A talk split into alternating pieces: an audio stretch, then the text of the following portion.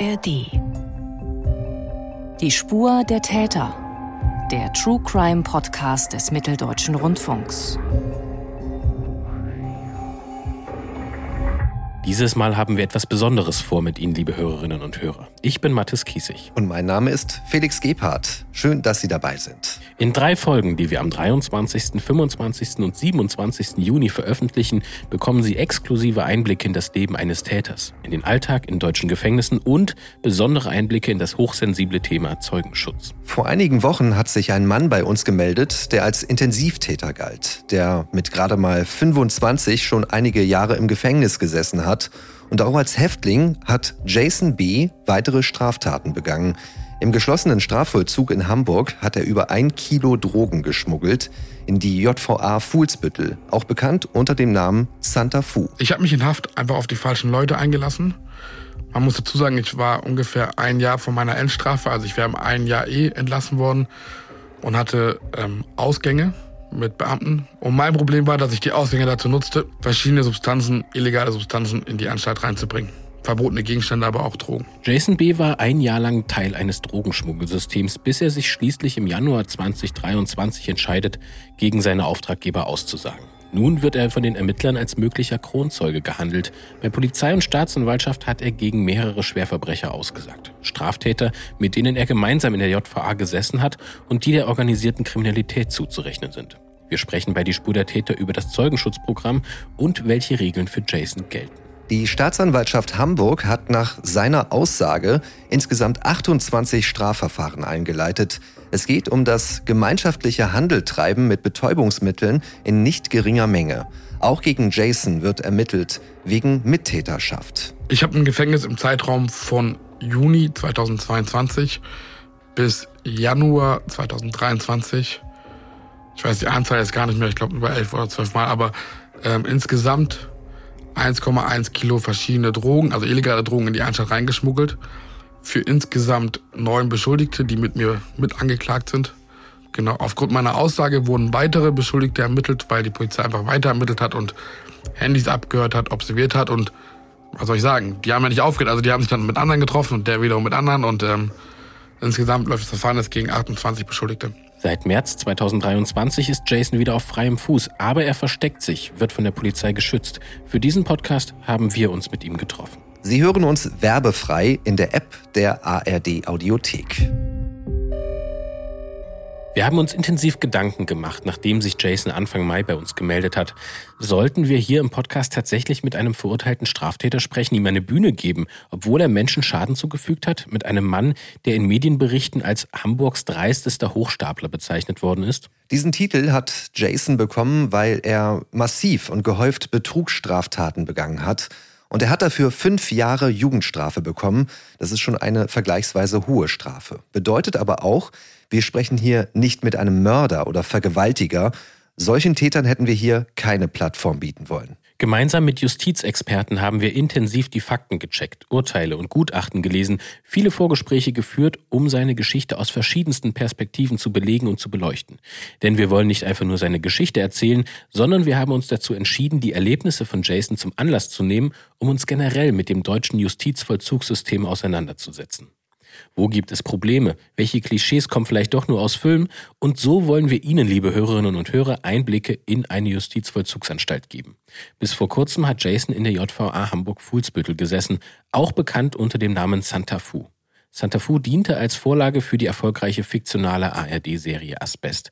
Die verlinken wir Ihnen auch in unseren Shownotes. Und dort hatte Jason Kontakt mit verurteilten Schwerverbrechern, die zum Teil lebenslange Freiheitsstrafen verbüßen. Und auch über seine Zeit als Drogenschmuggler in der JVA wird er uns selbst erzählen, wie es dazu gekommen ist, wie dieser organisierte Schmuggel in die Anstalten funktioniert und wie er nun seit seiner Freilassung darauf zurückblickt. Denn im Januar 2023 wird der Druck zu groß. Er lässt mehrere Häftlinge auffliegen, für die er Drogen geschmuggelt hat. Nach seiner Aussage kam es Anfang Mai zu Drogenrazzien in der JVA und gegen Jason wird von der Staatsanwaltschaft ermittelt, aber er soll gegen seine Mittäter auch vor Gericht weiterhin aussagen. Wir wollen die Geschichte aber von Anfang an erzählen, liebe Hörerinnen und Hörer, um zu verstehen, wie Jason zum verurteilten Betrüger geworden ist und warum er immer wieder weitreichende Entscheidungen für sein Leben getroffen hat, sprechen wir mit ihm darüber, was er als Kind erlebt hat, wie sein Leben als Jugendlicher ausgesehen hat, wie er Stück für Stück zum Intensivtäter geworden ist. Dafür werden Sie nun zunächst das Interview von uns mit Jason hören und im Anschluss werden wir auf seine Aussagen noch genauer eingehen und diese mit verschiedenen Gesprächspartnern einordnen. Jason, was sind deine Beweggründe? Warum möchtest du mit uns reden und unseren Hörerinnen und Hörern deine Geschichte erzählen? Es geht mir einfach darum, dass die Menschen, Leute draußen verstehen, wie es im Gefängnis eigentlich abgeht. Dass das eigentlich gar nicht so viel mit Resozialisierung zu tun hat, wenn man ganz viel Kriminelle auf einen Haufen sperrt und sie einschließt. Und ich möchte natürlich meine Sicht der Dinge erklären und möchte natürlich andere Leute, die vielleicht in der gleichen Situation waren wie ich, davor abhalten, nicht, nicht den gleichen Fehler zu machen wie ich. Das ist so meine, ähm, meine Intention dran. Ich habe natürlich, ich habe, also ich habe jetzt kein Geld bekommen. Es ist auch nicht so, dass ich es wegen Geld mache. Aber ich muss ehrlicherweise sagen, ich finde schon, wenn die Presse über einen Fall berichtet, dann ist das auch eine gewisse Absicherung, würde ich schon so sagen. Ja. Mhm. Ich muss schon dazu sagen, ich habe so ein bisschen das Gefühl, seitdem ich in der Öffentlichkeit bin, hat mein Schutz sich verändert, weil natürlich, wenn die Öffentlichkeit draufschaut und nicht mir jetzt was passiert, dann stellt man natürlich Fragen und da ist die Polizei immer so ein bisschen ich will da jetzt, also ich will jetzt nicht sagen, dass ohne Öffentlichkeit ich keinen Schutz bekommen hätte, aber ich habe schon das Gefühl, dass durch die Öffentlichkeit ich besser geschützt werde. Warum du Schutz bekommst, darauf wollen wir ja später noch ganz intensiv eingehen. Vielleicht noch etwas so ganz rückblickend. Du hast jetzt eine schon gewisse kriminelle Karriere hinter dir. Wir wollen jetzt in der ersten Folge auch insbesondere darauf schauen. Bist mittlerweile 25 Jahre alt, hast längere Zeit im Gefängnis verbracht. Wie blickst du jetzt rückblickend aus dieser Position und mit den Erfahrungen, die du gemacht hast auf dein Leben bisher und insbesondere eben auf diese Entscheidungen, die eben, ich sag mal, in diesen kriminellen Weg geführt haben? Also ich habe ja angefangen hauptsächlich mit Straftaten, so mit 18, 19. Und wenn ich jetzt zurückdenke, dann würde ich sagen, es hat sich gar nicht gelohnt. Also natürlich war es cool, irgendwie auf den Malediven zu sein und in der Domrep und geile Autos zu fahren und leben wie ein König. Das, natürlich ist das cool, gerade im jungen Alter mit Freunden Geld auszugeben. Aber die Quittung, die ich jetzt habe, ist einfach, ich habe einen mega Haufen Schulden. Eine Wohnung zu finden ist heutzutage richtig schwierig, also nicht wegen dem Wohnungsmarkt, aber auch mit Schufa ist schon fast unmöglich und meine Schufa ist sehr, sehr lang und ich bekomme gar nichts mehr. Also ich bekomme keinen Handyvertrag, ich bekomme keinen Fitnessstudio-Vertrag. Ich konnte mir nicht mal das äh, Deutschland-Ticket holen, weil selbst da wird die Schufa geprüft. Also es, hatte sich, es hat sich einfach nicht gelohnt. Ich habe einfach mein Leben weggeschmissen. Ich hatte eigentlich früher eine gute Ausbildung gehabt und für diese zwei Jahre, die ich in Saus und Braus gelebt habe, das, was ich jetzt den Konsequenzen zahle, hat es sich nicht gelohnt. Du hast sehr viel auf Rechnung bezahlt, also Reisen zum Beispiel, auch Autos gemietet, aber diese Rechnung dann später nicht bezahlt. Das ist im Grunde der Grund, warum du auch ins Gefängnis gekommen bist. Hast du damit gerechnet, dass du irgendwann verurteilt bist? Also angefangen habe ich ja mit Reisen und habe die ähm, auf Lastschrift gebucht. Also die wurden im ersten Moment auch bezahlt, aber ich habe das Geld einfach wieder zurückgenommen. Natürlich war mir bewusst, dass das, was ich mache, ähm, nicht okay ist, aber es war mir irgendwie egal, weil ich war egoistisch, es ging nur um mich und ich wollte meinen Spaß haben und ich wollte irgendwie mehr Freunde kaufen und da waren die anderen mir eigentlich egal und habe da gar nicht so an die Firmen gedacht und an meine Opfer, sondern es ging eher so um mich und ob ich ins Gefängnis komme, dachte ich mir, ja, Bewährung.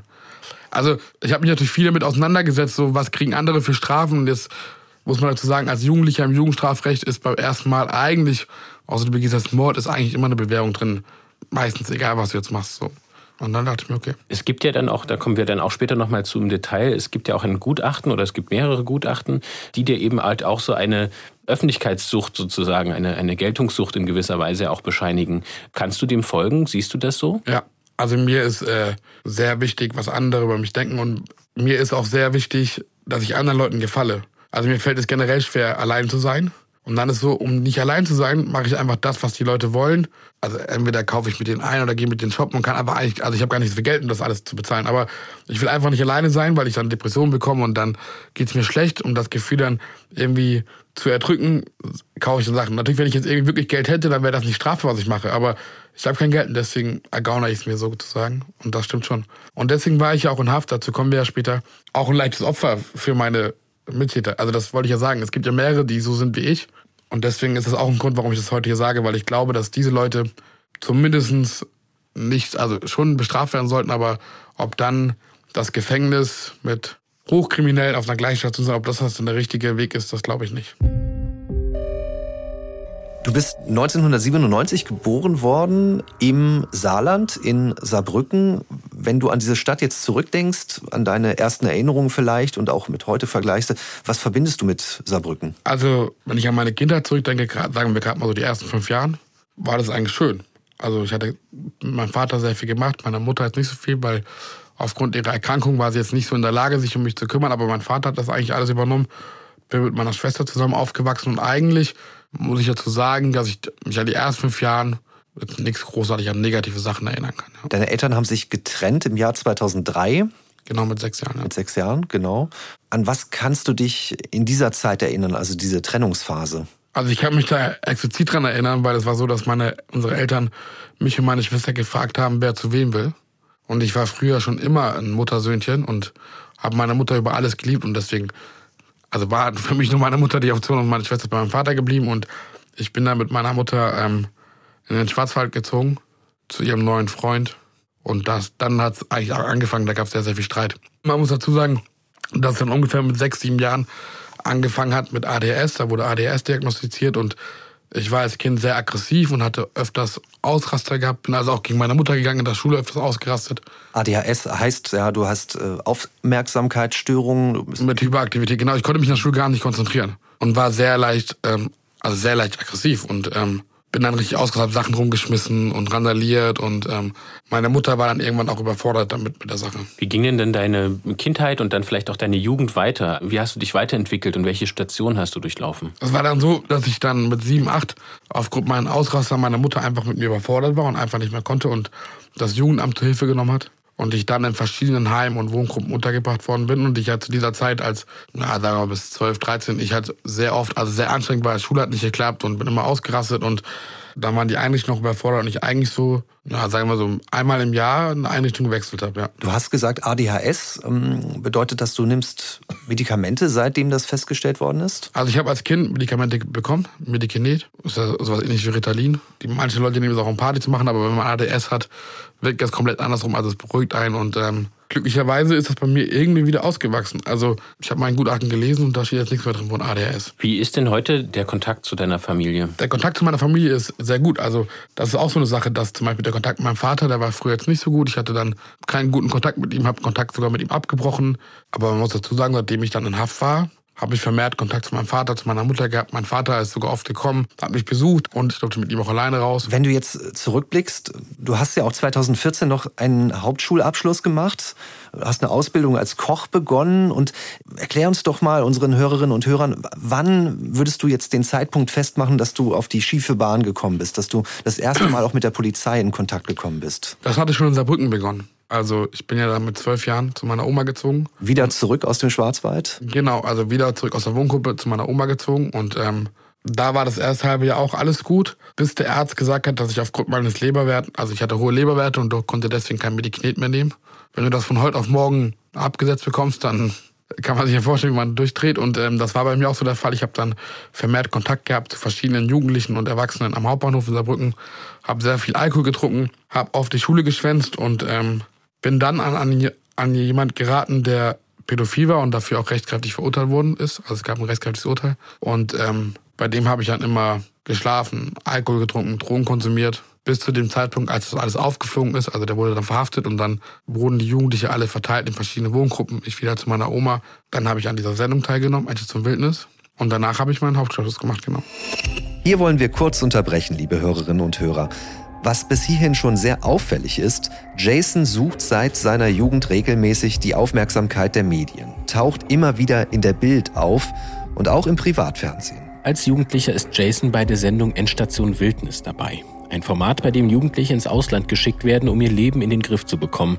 Die Betrugsstraftaten kommen erst später ähm, es ist immer so ein Auf und Ab gewesen. Ja? Also es ging dir besser, du hattest irgendwie gute Phasen, dann gab es konkrete Rückschläge, beispielsweise durch das Absetzen der Medikamente ähm, und so weiter. Und dann hast du dich irgendwie wieder aufgerappelt, hast ähm, versucht, wieder Struktur in dein Leben zu bringen durch Ausbildungen und hast dann wieder Rückschläge erfahren, die dich wieder aus der Bahn geworfen haben. Genau. Bin nach Hamburg gezogen. Wieso, weiß ich jetzt auch nicht. Also ich fand Hamburg irgendwie cool und äh, war 17 und dachte, Saarbrücken ist auch nicht die schönste Stadt und äh, deswegen war Hamburg dann mein Ziel und habe dann eigentlich die Einrichtung nur gewechselt, also mir da eine eigene Wohnung geholt und habe auch innerhalb von zwei Tagen schnell eine Ausbildung gefunden als Koch und äh, habe dann aber sehr schnell festgestellt, dass das nichts für mich ist.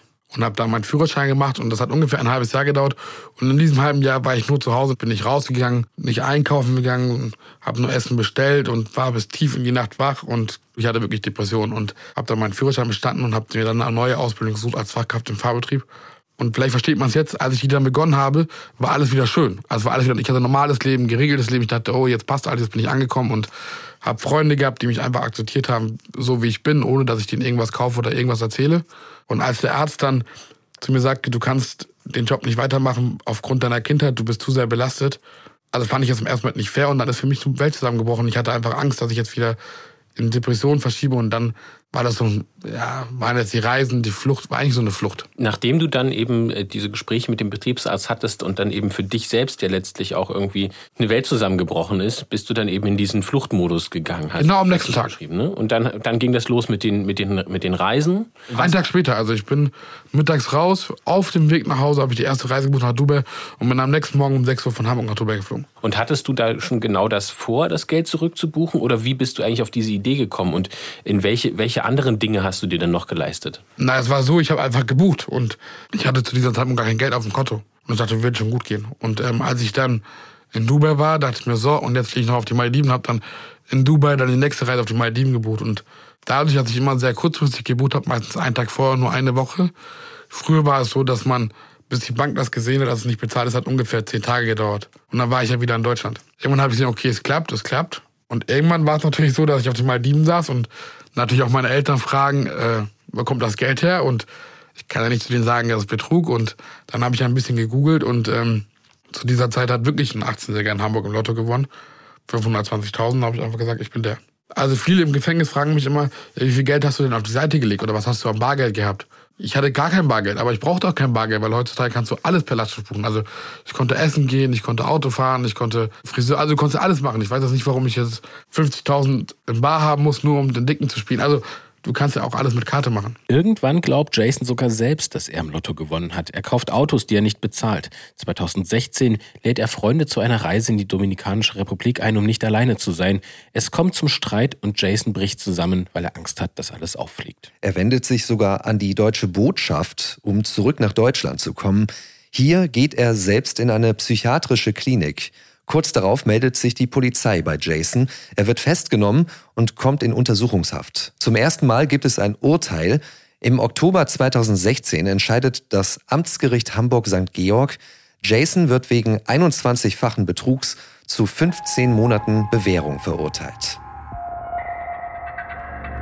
Grundsätzlich ist für uns immer noch die Frage, du hast dein erstes Urteil bekommen. Du warst in U-Haft, bist dann entlassen worden. Du hast also die Quittung bekommen für deine Betrugsstraftaten. Trotzdem ging es weiter. Warum? Genau, also ich habe mir dann angefangen, Carsharing-Autos zu mieten und auch, muss dazu sagen, ich wollte die auch wirklich bezahlen am Anfang. Ja? Aber irgendwann war ich wieder alleine zu Hause und das hat mir auch nicht so gefallen. Und dann habe ich wieder Kontakt aufgenommen mit den Leuten, mit denen ich in Haft saß. War so der einfachste Weg. Und dann war es wieder wie vorher. Also dann wollte ich wieder cool sein, wollte wieder natürlich, dass die bei mir bleiben und dann muss ich natürlich wieder irgendwie Sachen kaufen oder die ganze Zeit Auto fahren. Das kostet ja auch alles Geld und irgendwann verliert man dann den Überblick und dann habe ich gedacht, komm, scheiß drauf, mach weiter. Ich habe dann einfach weiter Straftaten gemacht, genau. Gab es denn in der U-Haft irgendwelche Ansätze, deine Resozialisierung zu unterstützen? Also ist irgendwas passiert in dieser U-Haft, um dich eben als jugendlicher Straftäter dann wieder auf den in Anführungsstrichen richtigen Weg zurückzuführen? Also gar nichts in U-Haft. Also die wird zwar gesagt, hier ist Jobtransfer, da kannst du dann, die helfen dir bei Arbeitsplatzsuche und hier ist aktive Suchthilfe. Aber das jetzt, also es war ja U-Haft. Im Strafhaft gibt es natürlich mehr Möglichkeiten, aber eigentlich ist U-Haft nur Zeit absitzen.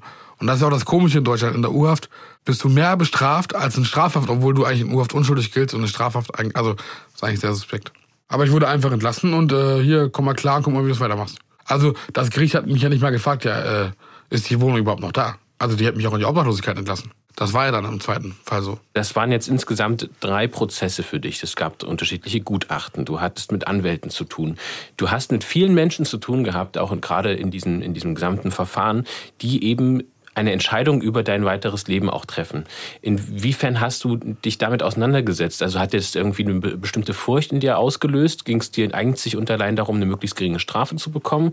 Oder war es eher eine Angst vor der Unsicherheit der Zukunft? Oder hat es überhaupt keine Rolle gespielt? Warst du da gar nicht so weit, das zu reflektieren? Ich hatte im dritten Prozess, wurde ich ja nach ähm, Paragraph 63 verurteilt. Also das heißt, auf unbestimmte Zeit in eine geschlossene Psychiatrie im Maßregelvollzug. Und das heißt, eigentlich ist es Open End. Also es kann 20 Jahre dauern, kann 30 Jahre, kann auch noch zwei Jahre dauern, aber da habe ich dann das erste Mal angefangen zu überlegen, weil das wollte ich natürlich nicht. Also ich habe da mit sehr vielen Leuten mich unterhalten, die auch einfach schon, die meisten alle über zehn Jahre sitzen und mit der psychischen Erkrankung, die ich habe, eine Persönlichkeitsstörung, haben auch die Ärzte zu mir gesagt, also das machst du mindestens neun.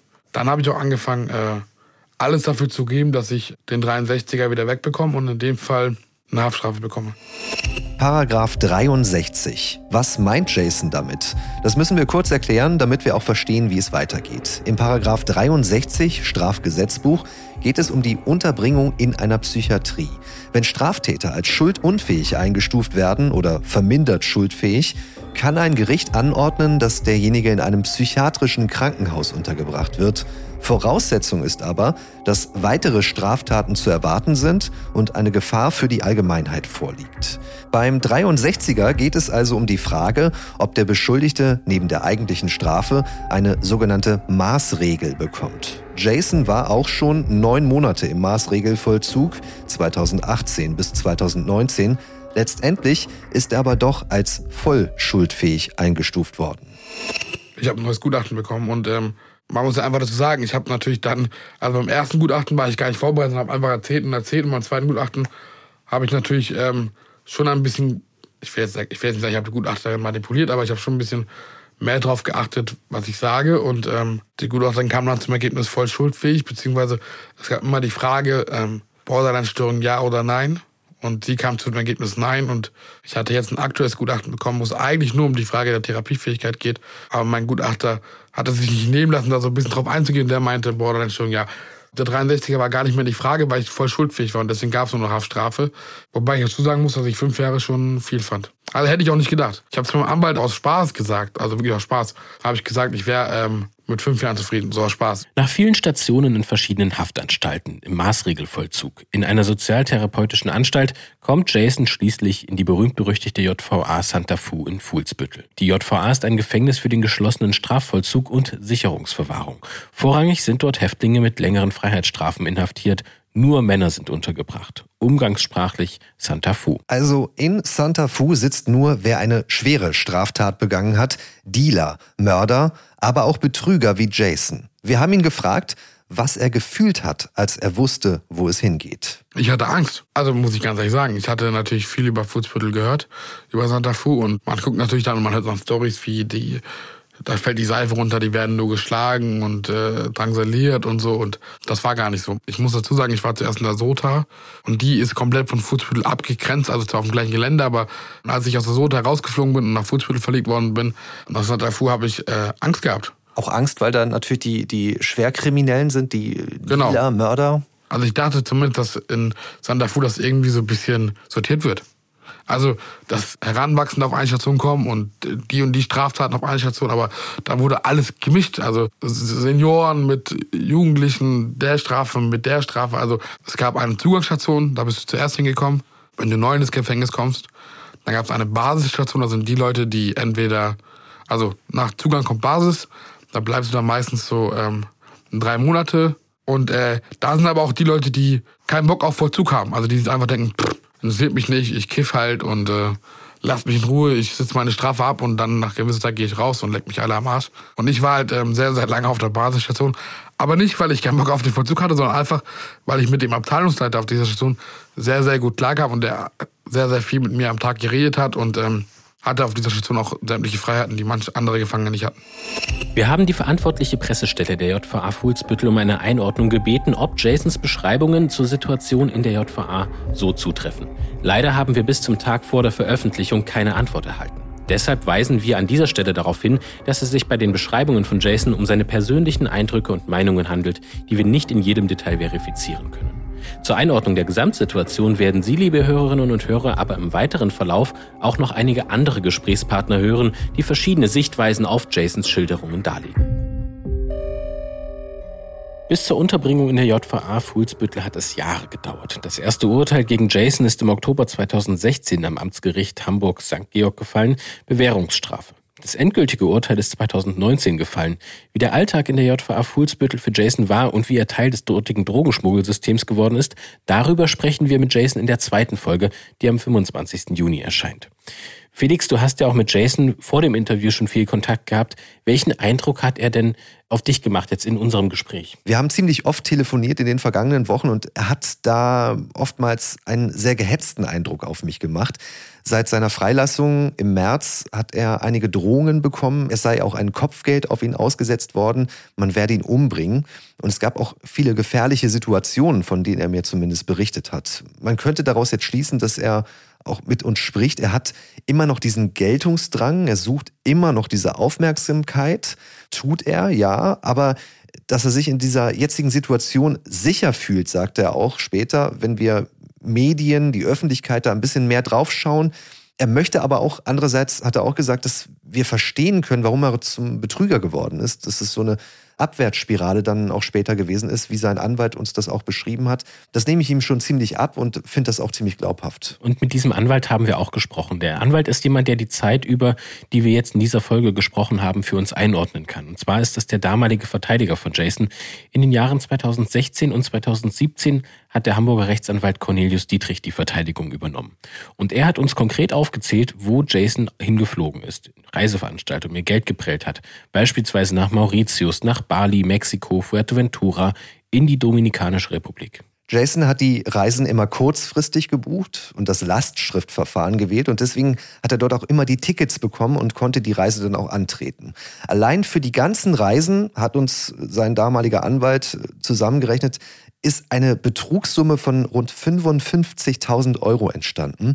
Verschiedene Reiseunternehmer haben dann Strafanzeige erstattet und dann ist eben auch gegen Jason ermittelt worden. Und trotzdem, sagt Rechtsanwalt Cornelius Dietrich, hat Jason nicht aufgehört. Er glaubt, dass er sich in einer Art Spirale befunden hat, in der er einfach nicht aufhören konnte. Während dieser laufenden Ermittlungsverfahren hat er ja nicht aufgehört. Er hat nicht aufgehört, irgendwelche Betrugstaten zu begehen, sondern er hat immer weitergemacht das waren dann auch teilweise äh, Pizzabestellungen, die er dann nicht bezahlen konnte oder sowas. Also ähm, er, er hat nicht aufgehört und er war auch in meiner Zeit, als ich ihn beraten habe, ähm, auch noch auf Reisen, mehrfach.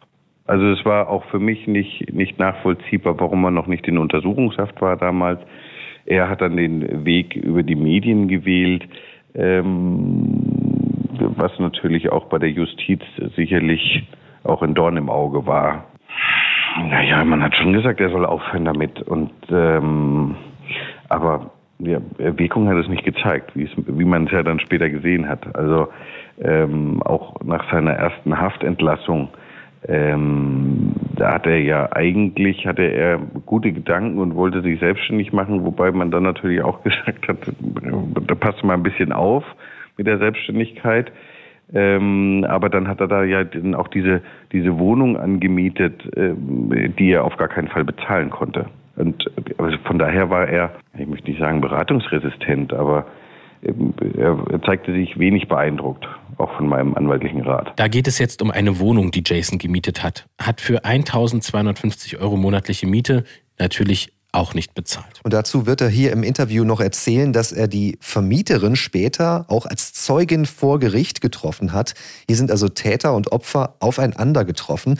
Jason hat uns erklärt, das habe ihm auch ein bisschen die Augen geöffnet, ihm im Nachhinein deutlich gemacht, dass er hier wirklich eine Person geschädigt hat und nicht nur ein Unternehmen. Dazu die Einschätzung seines damaligen Rechtsanwalts. Das ist natürlich war für ihn nahbar. Vorher hat er natürlich diese Unternehmen die, die, die es ihm auch leicht, sind wir mal ganz ehrlich, die haben es ihm leicht gemacht, diese Betrugstaten zu begehen, diese Reisen zu begehen.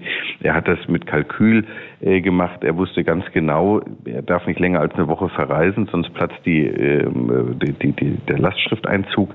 Ähm, und dann habe ich hier ein Problem. Ich habe ihn auch mal gefragt, sagen, haben Sie nie Angst gehabt, dass Sie nicht wieder mit zurückkommen? Irgendwie, dass die, dass die Reiseveranstalter sagen, dich nehmen wir nicht mit.